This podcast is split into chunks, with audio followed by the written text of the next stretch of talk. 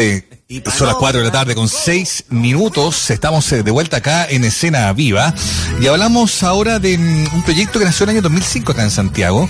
Félix Yancafil fue uno de los eh, hombres que impulsó esto del 3x721, ¿ah? un conjunto que muy rápidamente conectó ahí con, con la idea de que mm, exponentes más jóvenes eh, vinieran a rescatar ciertas vertientes de la cueca. La trayectoria es larga, la pausa también del último tiempo ha sido intensa, así que el retorno es con todo. Este sábado 18 de septiembre vuelven ya reformulados como Félix Yancafil y 3x721 y van a estar ahí en el Club Chocolate en un evento que se llama Toma Chocolate, celebra lo que debes, ¿no? Probablemente por todo el tiempo en que no se ha podido celebrar como corresponde, ¿no? Siempre las fiestas patrias, la chilenidad y la cueca, no solo en este contexto de mes, sino que debería ser todo el año. Estamos al teléfono con él. Félix, ¿cómo estás? Bienvenido a Cena Viva.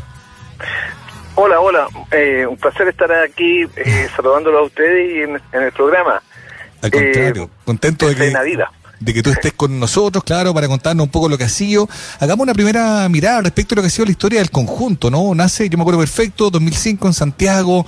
Bueno, en ese momento todavía eran parte del grupo. Eh, eh, Daniel Muñoz, ¿no? El actor, y eso evidentemente le, le otorgaba a la banda una visibilidad mayor. Pero era un momento en el que se hablaba, tú te acordarás mejor que yo, Félix, de una nueva cueca chilena, de nuevos exponentes, de jóvenes que se interesaban por estos ritmos, por este estilo, digamos, ¿no? Que no había tenido nuevos cultores quizás en mucho tiempo. ¿Cómo recuerdas tú ese momento en que nace este proyecto? Sí, mira, eh, nosotros con el Daniel veníamos cantando en con los tricolor. Estamos juntos eh, en el grupo Los Tricolor y después por alguna otra razón no, no, no seguimos funcionando del todo, así que hicimos, eh, de común acuerdo, eh, pensamos crear un nuevo grupo y lo llamamos 3x721, que es una aceleración, por decirlo. Y y ahí yo venía tocando como músico de los chileneros, eh, entonces ya me había arraigado con este tipo de cueca, este estilo que es más profundo, es más decidor que las otras cuecas tradicionales y que tan tan tan encuadradas son, digamos, porque con esta cosa de las competencias y toda esta vitrina que les muestra con el guaso, o sea, no estoy contra ellas, pero hay otras que son más empaquetadas, por decirlo de alguna forma. Claro. Entonces esta cueca más libertaria llamó mucho la atención en los jóvenes y como que todos se volcaron a la cueca, a la nueva, esta expresión que se puede llamar cueca brava, cueca chora, depende del autor, porque la, familia Parra le llamaba cueca chora, por, por el tío Roberto que la llamó así. En cambio, Nano Núñez la llamó cueca brava, de los barrios bravos, de los bajos fondos más bien. Hablemos entonces de una cueca urbana, eh, de combate, ¿no? Que se empezó a escuchar con mucha fuerza ahí. Yo me acuerdo en el primer disco se llama Cuecas como las canta el roto. Digo, ese título también habla harto de, lo que significa. Eso fue el 2005. Han pasado, claro, técnicamente 16 años, ¿no? 15, podríamos decir, desde, la pausa. Probablemente estas celebraciones estaban previstas para el año pasado, digamos, ¿no? Pero son 15 años de un largo recorrido de cambios de integrantes, pero de una convicción respecto de cierto tipo de cueca que se mantiene inalterable, ¿no? Sí, de todas maneras. Nosotros, las bases del grupo se mantienen, somos cuatro músicos que hemos permanecido eh, por el tiempo. Y aquí el que emigró fue mi compadre Daniel Muñoz, digo mi compadre porque es padrino de mi hijo. Eh, entonces, de uno de mis hijos. Y, y resulta que él emigró, claro, porque yo creo que quería tener otras experiencias y valedero lo que él quiso hacer. Pues después estuvo con los marujos y después, bueno, ahora ya está con otros dos muchachos y se hace llamar 30 pesos. Sí, pues fue nosotros seguimos con el 3x7, yo soy el dueño de la marca. Eh, y hemos permanecido, como digo, los cuatro integrantes como básicos. Sí, el vocalista que canta conmigo, en este caso, vino otro muchacho y después vino un, un segundo integrante, porque ese otro muchacho también emigró, se fue al extranjero, etcétera. Pero la base somos somos cuatro, Rodrigo, Pepe, yo, ese Yolito. Oye, eh, tú, tú, claro, nos estás contando ahí cómo se ha movido la, las piezas al interior del conjunto. Decíamos que, claro, la banda se propuso en su origen rescatar ese estilo de cueca, ¿no? La cueca de los chileneros, del Nano Núñez, de, de, González Marabolí, ese, esa, esa vertiente de la cueca, como tú decías, que los parra, el tío Roberto decía que era cueca chora, em, pero en el fondo esa cueca urbana, ¿no? Eh, correcto, muy, potente. Ahora, más allá de las definiciones, lo decíamos también, ese era un momento bien especial, se hablaba harto de, nuevos cultores de la cueca. ¿Tú observas que eso se mantiene o sientes que ha decaído un poco el interés de nuevas generaciones por meterse en el mundo de la cueca? Yo creo que se mantiene de alguna u otra forma, sí, porque pucha, antes, antes del 2005, nosotros yo veía que, y, me daba cuenta de que habían, qué sé yo, 10, 15 grupos 20 grupos a lo máximo, cuequeros, y que eran históricos, pero después vino esa corriente de la cueca brava, de la cueca urbana, por decirlo mejor, y, y que hay 100 grupos de, jóvenes que tienen eh, que hacen cueca, yo creo, porque yo, eh, bueno, tuve el privilegio también, la suerte de trabajar en, Televisión Nacional por seis años para el Festival del Mue, y ahí me da cuenta cómo la cantidad de cuecas y de grupos que llegaban con las canciones, está infinito. Claro. Sí. sí. Así eh, que no, yo creo que esto ha seguido, claro, ha mermado un poco la cosa por la pandemia, que no se puede mostrar y eh, la escena está ahí dormida, pero están atentos, esta cosa va a terminar y vamos a salir arriba otra vez todo. Yo me acuerdo, claro, año 2006, 2007, había una cosa muy potente, muy encendida, ¿no? Ahí lo, en se quedan ahí con, incluso con las chapitas de, no el lucro, de la educación, en ese contexto estoy hablando, y, la cueca brava eh, se imponía con, con, mucha fuerza, con mucha identidad, parecía estar conectando muy fuerte con, con cierta identidad de jóvenes que, que ya no tenían no solo prejuicio con la cueca, sino que también se sentían muy identificados con ella, ¿no? Eso tú sientes que, claro, claro. puede puede haberse mermado por, por los contextos de época, pero, pero pareciera que todavía está latiendo fuerte ahí, ¿no? Sí, yo creo que sí. Tal vez no como, como, como en... Eh, puntualmente en la época que nosotros estábamos en todo nuestro apogeo con 3x7 con Daniel Muñoz y ganamos todos los premios de Chile, APE, Altazor, Disco de Oro, etcétera eh, bueno, a lo mejor cada grupo tiene su, su etapa, su tiempo también. Claro, sí. Eh, como en todo orden de cosas, o sea, ustedes que son de la radio con mayor razón saben que sido que que el que está hoy día sonando a lo mejor en dos, tres meses más no va a ser tan fuerte como es hoy día y así sucesivamente el otro año y así va. Pero vienen nuevas, nuevas generaciones y han venido saliendo eh, nuevos grupos de cueca. Eh, ahora no sé cómo se irá a presentar después de la pandemia. Yo creo que sí, que están alerta ahí, esperando a que pase todo esto y, y van otra vez a... Se van a mostrar, se van a ver, se va, se va a sentir claro. estos grupos. Estamos hablando con Félix Yancafil, él es músico, acordeonista, es un cuequero de tomo y lomo y es también el líder del grupo 3x721, una banda que ya lo decíamos, ¿no? Nació en Santiago el 2005 en el contexto de un, de, una, de, un, país que estaba ahí viendo cómo resurgir el género de la cueca en el ponente más joven. ¿eh? Hemos hablado de que quizás ha vainado un poco ese impulso inicial, pero sigue siendo una vertiente de la cueca que identifica mucho a los más jóvenes, sobre todo, ¿no? No esa cueca empaquetada, señorial, hacendal, patronal, de gente disfrazada de guaso, eh, sino que esta es una cueca verdadera, ¿no? Con historia de la urbe, del, barrio bajo, de la ciudad, ¿no? De, lo que vive eh, eh, mucha gente, ¿no? Yo creo que ahí está la, gran, la gran clave de la identificación, ¿no? Por así decirlo, ¿no? Oye, Félix, ¿y cómo es entonces esto de ir retomando la actividad en el contexto de un, de un mundo que viene saliendo de la pandemia? ¿Cómo fue para ustedes la pandemia, el no poder tocar? Eh, ¿Cómo se la ingeniaron para mantener el proyecto adelante en una época tan adversa? Mira, yo quiero quiero eh, puntualizar en algo que tú dijiste, que, que ya yo que, pucha, diste en el clavo, que, que esta cueca señorial de hacendado y que, esta cueca que tiene a los jóvenes los tenía ahí como sumidos en, en una burbuja que muy estructurada y que los obligaban, yo creo que ellos se sintieron identificados y creo que exacto, eso es lo que tú comentaste recién. Mm. Por eso quise retomar y, y como, como, como ponerle ahí un poquito, reforzar la idea, claro, eso exacto. Ahora, la, nuestro grupo en pandemia, respondiendo a tu pregunta, sí, nosotros no, no nos costó poder juntarnos porque eh, nosotros, un, un integrante vive en, Paine, en la comuna de Paine, pero en el sector de hospital, el otro, otro integrante vive en Valparaíso, se tuvo que trasladar a vivir a Valparaíso, de las bases del grupo, otro vive en San Bernardo, yo vivo en Santiago, pero trabajo acá en Lampa, encargado de las actividades culturales de la Corporación de Educación Comunal. Y, y así entonces, eh, en pandemia, apenas podíamos salir y retornar a nuestras casas, los que estaban mm. en, actividad. Y así que nos costaba mucho juntarnos para... Hicimos el intento de juntarnos a distancia, pero no es lo mismo. Así que hicimos una nueva producción que se llama Fina Selección, que eran los temas que más eh, habíamos tocado y que más se escuchaban, y porque eso ya los teníamos ensayado y como que hicimos ahí con algunas nuevas ideas, pero fueron temas que ya teníamos grabados. Sin embargo, tenemos como 20 temas nuevos que tenemos que ensayar y ahora yo creo que se, van a dar las oportunidades porque ya como que se están abriendo los espacios. Así que nos costó pasar este, tiempo de pandemia y felizmente ninguno fue afectado por, el tema. O sea, claro, la, primera, la primera urgencia y la primera preocupación como tú bien observas, es eh, la salud, pues, digamos, ¿no? Si todos salieron indemnes, perfecto. Pero claro, para, para, el, para el natural devenir de una banda, de un proyecto artístico, un proyecto musical en este caso, el hecho de no poder juntarse, el hecho de no poder ensayar, el hecho de no poder tocar en este caso, son, son temas bien sensibles, menos mal que ustedes lo lograron eh, remontar.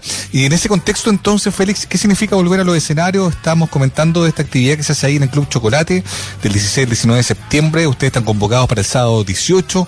¿Qué significa para ustedes volver a tocar y para ti en particular ahí estar en ese escenario? Pucha, eh, yo tengo entendido que yo no conozco puntualmente el Club Chocolate, sé que es una sala eh, muy prestigiosa. Mis hijos y aquí el, yo trabajo con gente joven, todos identifican el Club Chocolate. Eh, así que tengo entendido que un buen es un buen escenario, un buen espacio, un buen lugar. Eh, felices, estamos felices de poder volver a retomar. Nosotros el fin de semana pasado tuvimos una actividad, fue la primera después de tanto tiempo por allá en Sinisterra, por allá camino a las Vizcachas. Eh, y así tenemos poquísimas actividades en comparación a las que teníamos antes, pero ya estamos en escena. Y, mm. y siendo la más principal, la, la, principal actividad, creo yo, la del Cruz Chocolate.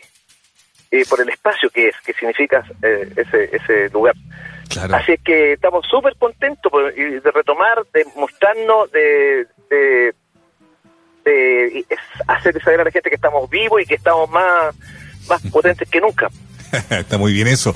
Estamos hablando con el Félix Giancafil, el músico, también acordeonista y líder del conjunto 3x721, una banda que ya suma 16 años de trayectoria. Estaba sacando cuenta, Félix, son ya seis discos que yo tengo contabilizados que publicaron entre el 2005 y el 2015. Respecto a lo mismo, ganas de seguir sumando canciones al repertorio, creaciones, melodías originales u otras. ¿Hay algo ahí en carpeta que a lo mejor se haya ido alimentando en época de pandemia? Sí, sí, como te contaba recién, tenemos como 22, 23 canciones nuevas para incorporar, pero porque las primeras las primeras producciones que hicimos con 3x721 fueron recopilaciones de Hernán Núñez en su mayoría, que para nosotros el genio de la cueca de este estilo, y, fueron creaciones, son, fueron recopilaciones nuestras, que son de autoría de Hernán Núñez, quiero decir, y, y recopilaciones que musicalizamos con melodías tradicionales de don Fernando González Maraboli, de su libro, y sacamos eh, hay cuecas extraordinarias eh, escritas ahí y le pusimos melodía nosotros y grabamos la primera y la segunda producción más o menos similar. Después de la tercera producción empezamos a hacer cuecas nuevas, nosotros, eh, algunos de nuestros integrantes y otro autor que es eh, Oscar Criado, un autor argentino que se radicó en, en Valparaíso. Él tiene una, una puesta en escena del tango en el puerto, es muy interesante. Y él ha escrito cuecas y nos ha, nos ha entregado a nosotros. Él también le ha escrito muchas cuecas al grupo Altamar, el grupo conocido, también colegas, amigos. Y bueno, él, sin embargo, nos ha entregado cuecas. Eh, y así hemos ido, y tenemos la disposición de esas cuecas también de otras de autores del puerto de, de el Flaco Morales y de Aliro Núñez. Aliro Núñez me entregó, que se fue a vivir a Osorno, me entregó 18 cuecas inéditas. Y ahí las tenemos en carpeta porque por las condiciones que estamos pasando, pero ahora ahora las vamos a sacar, ¿no? Y tenemos que, con ese material, pucha, yo creo que vamos a tener que pegarle el palo al gato. Eso porque hay que estarse reinventando en esta cosa del lo artístico, si uno va quedando atrás, de atrás, va quedando fuera, fuera de no, y cuando uno tiene canciones que quiere ahí grabar, está, está notable poder hacerlo. ¿Y tienen previsto grabar o es algo que están ahí empezando como a afinar a partir de ahora? Nosotros, eh, como te decía, eh, hicimos una grabación de seis cuecas, una ranchera mexicana, porque nuestro grupo no solamente toca cuecas, nosotros hicimos, bueno, cuatro o cinco producciones de pura cueca.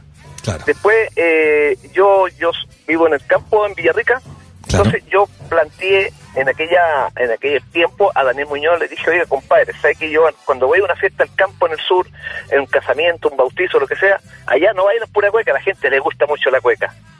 Eh, pero le, les gusta también el vals, la ranchera mexicana y la cumbia que ya se ha chilenizado. Bueno, me dijo, no, no, no quiso mi compadre. Yo fui, le preguntamos a la Margot Loyola, que estaba viva la maestra Margot Loyola, y me dijo, sí, mijito, hágalo eso es parte ya, la gente lo ha, lo ha tomado como propio, como nosotros, y háganlo.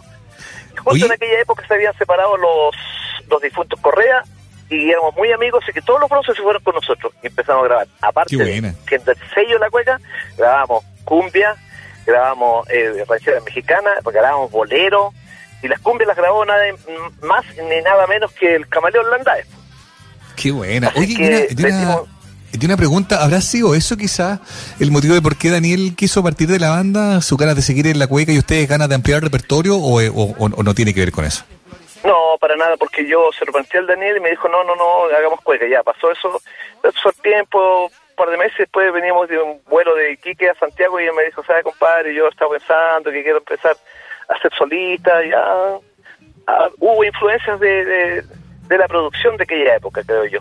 Eh, bueno, eh, pues, él fue, se fue solista y ya yo seguí con la idea, dije, no, esta cuestión yo voy a seguir con la idea y le llamé Fiesta Chilena a esa producción, en que venían cuecas mm. principalmente, pero también venían rancheras, boleros, y quedó extraordinario. Nos invitaron a Ormue, hicimos el lanzamiento prácticamente de ese disco en Ormue y quedó la, la grande. Y, fue tan fue tan bien acogido por el público que inmediatamente terminamos Ormue y nos invitaron a Lola Palusa.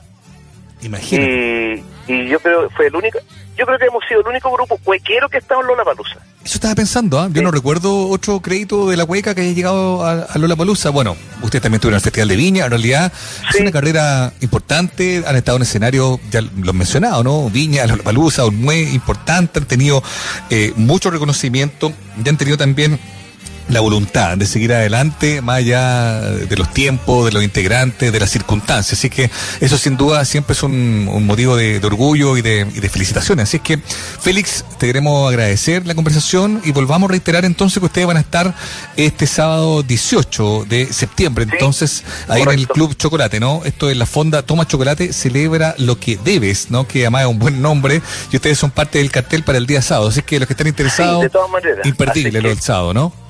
Que invite usted a través de su programa a todos nuestros seguidores y a toda la gente que le gusta la cueca de verdad, pues, y, y celebra lo que falta que celebrar, porque hemos estado tanto tiempo ahí. ¿ah? Sí, pues, totalmente. Falta celebrar, hay que hacerlo, lo necesitamos, siempre con cuidado, con todos los protocolos, con todas las reservas del caso, bien lo sabemos, pero hay, hay espacio entonces también para poder eh, volver a, bailar y volver a, y volver a estar ahí. Oye, te queremos eh, invitar a que seas tú eh, mismo el que presente esta canción que tiene que ver con la colaboración con Miguel Tapia, ¿te acuerdas tú? Sí, sí, sí. Te dejamos los micrófonos de la Radio Sacha entonces para que tuvimos presente la canción y nos despidamos con esa melodía aquí en esta conversación. Gracias por tu tiempo. Gracias a ustedes. Bueno, eh, presentamos entonces la cueca que grabamos junto a Miguel Tapia en la percusión, Miguel Tapia de los prisioneros. Justamente la cueca lleva por título A los prisioneros.